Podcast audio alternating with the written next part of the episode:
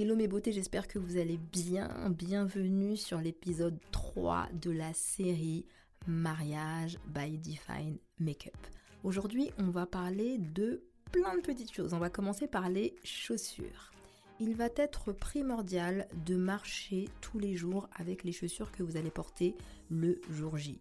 Non seulement pour que vos pieds s'habituent, et bien sûr pour identifier les points de douleur et peut-être anticiper avec un bout de silicone ou un pansement par exemple.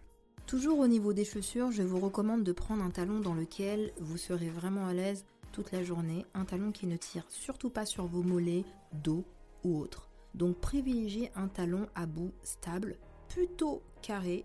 Évitez quand même les talons aiguilles de 10 cm parce qu'au bout d'un moment c'est très fatigant.